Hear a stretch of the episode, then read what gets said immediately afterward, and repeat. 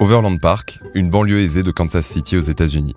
Exactement comme on l'imagine, des grands pavillons, des jardins arborés, d'immenses pelouses bien entretenues, des plans d'eau où on va se promener le dimanche. Et c'est dans cette ville sans histoire qu'un curieux mouvement a vu le jour. Le soir, dans les bibliothèques, des parents se réunissent, ils sont un peu plus d'une centaine de militants. Le mouvement prend racine, s'amplifie, leur objectif Arracher enfin les enfants de leur écran. Et ça, ils ne peuvent pas le faire seuls. Ben non, personne n'a envie d'être les parents du seul gamin de la classe qui n'a pas de téléphone. Pourtant, les petits sont totalement accros. Cette histoire, on peut la lire dans le New York Times. Et dans cet article, on apprend d'ailleurs que les enfants qui grandissent dans les familles les plus pauvres passent presque 3 heures de plus par jour devant un écran. Bon, ce que l'article ne dit pas, c'est combien de fois par jour ces parents regardent leur téléphone, parce qu'ils sont sûrement pas en reste. Alors, tous accros Accro à quoi exactement? Qu'est-ce que c'est que l'économie de l'attention? Orange vous présente le mémo. Bonjour Marine. Bonjour Germain. Bienvenue dans le mémo. Aujourd'hui, on parle de l'économie de l'attention. Le concept est né dans les années 90 parce que notre attention, c'est le carburant de l'économie numérique. Plus on passe de temps sur les applications et sur les plateformes, et plus ça génère de données. Et les données, c'est de l'argent. Et nos cerveaux dans tout ça on risque pas la surchauffe Alors, bien sûr, on est moins attentif, plus anxieux, mais la question qui se pose, c'est de savoir si ça nous transforme plus profondément, si la technologie change notre cerveau, en fin de compte. Et là, il faut être prudent. Sur le site américain Vox, Anthony Wagner du département de psychologie de Stanford nous dit que consulter plusieurs médias à la fois aurait des conséquences sur notre mémoire de travail. C'est la mémoire de court terme, celle qui nous permet d'apprendre. Pour les conséquences à plus long terme, euh, il faudra patienter pour savoir, d'après Paul Murphy, qui est spécialiste de la maladie d'Alzheimer à l'Université du Kentucky. En tout cas, les experts s'interrogent surtout pour les jeunes cerveaux. Ils scrutent leur sommeil, leur concentration, et tous s'accordent à dire que les impacts négatifs sont à peu près certains. Mais pourquoi c'est si dur? Pourquoi on n'arrive pas à se contrôler? Bah, On en est capable, c'est le propre de l'homme. On sait canaliser nos pensées et les empêcher de s'évader. C'est le psychologue William James qui l'écrivait en 1890. Sauf que cette capacité d'autorégulation est comme un muscle. Et là, je cite le philosophe et mécano Matthew Crawford dans Télérama, ce muscle s'épuise facilement. Il est impossible de le solliciter en permanence. L'autodiscipline, comme l'attention, est une ressource dont nous ne disposons qu'en quantité finie. C'est pourquoi nombre d'entre nous se sentent épuisés mentalement. Et d'ailleurs, il se fait une réflexion. Dans les aéroports, les salles d'embarquement sont toujours bruyantes, chargées d'écrans, saturées de messages publicitaires. Le luxe, c'est le calme des salons lounge, des lieux pour reposer ses yeux et son cerveau. Mais pourquoi est-ce que quand une notification s'allume sur mon écran, je ne peux pas juste m'empêcher d'aller la regarder? Tout ça, c'est une histoire de dopamine en fait. C'est l'hormone de la récompense. D'ailleurs, vous pouvez regarder la mini-série d'Arte qui porte ce nom. En quelques vidéos, on comprend comment les applications comme Tinder, Instagram, YouTube ou Candy Crush agissent exactement comme des drogues. En fait, ce qu'on vient y chercher, c'est la petite excitation, la petite récompense qu'on ressent quand on reçoit un like, par exemple, ou quand une nouvelle vidéo démarre. C'est même un modèle économique, celui de l'économie de l'attention.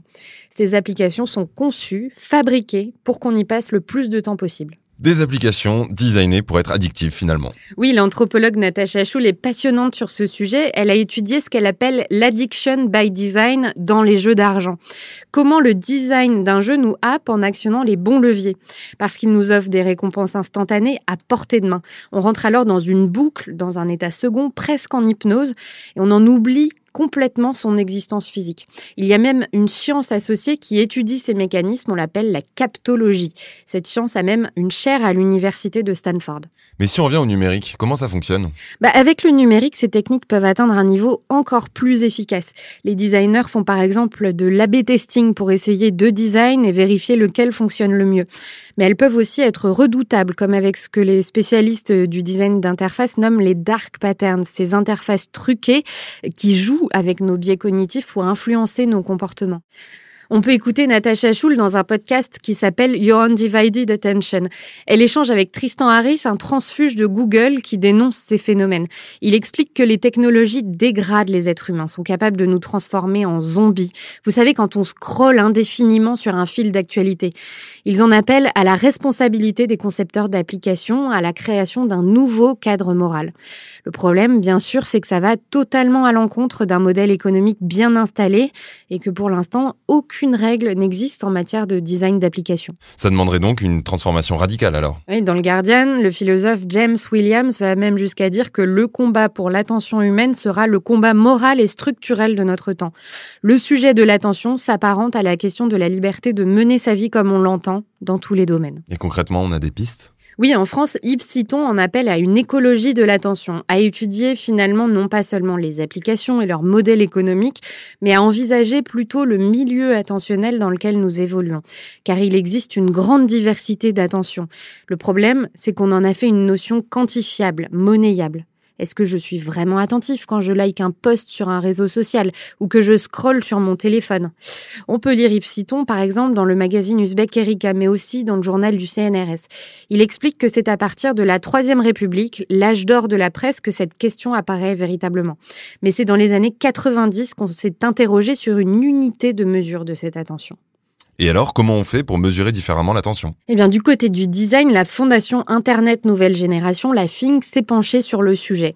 Elle recommande, par exemple, de sortir du culte des chiffres, nombre de likes, nombre de followers, nombre d'impressions, pour préférer des métriques plus qualitatives, porteuses de sens. Régulièrement, les réseaux sociaux évoquent cette option sans jamais sauter le pas. Et si les moteurs de recherche indiquaient par exemple le besoin auquel répond chaque site à côté de son URL Et si la métrique d'une plateforme de vidéo n'était plus combien de minutes de vidéo mes internautes ont consommé, mais plutôt avons-nous bien répondu aux besoins qu'ils avaient en venant chez nous? Bon, en tout cas, le changement viendra à condition que toutes les parties prenantes prennent conscience de cette problématique et acceptent surtout de changer de modèle. Merci Marine et merci à vous de nous avoir prêté votre attention. On vous la rend maintenant et vous allez pouvoir retrouver tous les articles qu'on a cités dans la rédaction euh, de cet épisode dans la description et on vous retrouve très bientôt pour un prochain épisode du Mémo. C'était Le Mémo, un podcast orange.